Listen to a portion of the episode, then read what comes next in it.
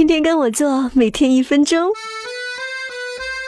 今年贺岁档国产片扎堆，尤其警察特别多，群众特别少。十一月二十九，缉毒警察开赴泰国，车。十二月三，西部警察勇闯入无人区，爆炸飞车。十二月六，古装警察四大名捕二，居然也有爆炸飞车。十二月十二，香港警察掀起风暴，继续爆炸飞车。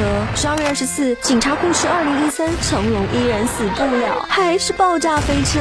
要么是开了挂的突突突突突突突，要么是着了魔的咔咔咔咔，遍地重口味，罕见小清新。中医讲究阴阳调和，点菜还得荤素搭配，所以排片的在一群爆炸飞车中拍了一部抒情治愈小清新的轻喜剧《等风来》，十二月二十九日上映。这在今年汗臭淋漓的贺岁档非常扎眼，传说只有国产电影才能拯救中国票房，看来电影院到了年底也得冲 KPI 哦。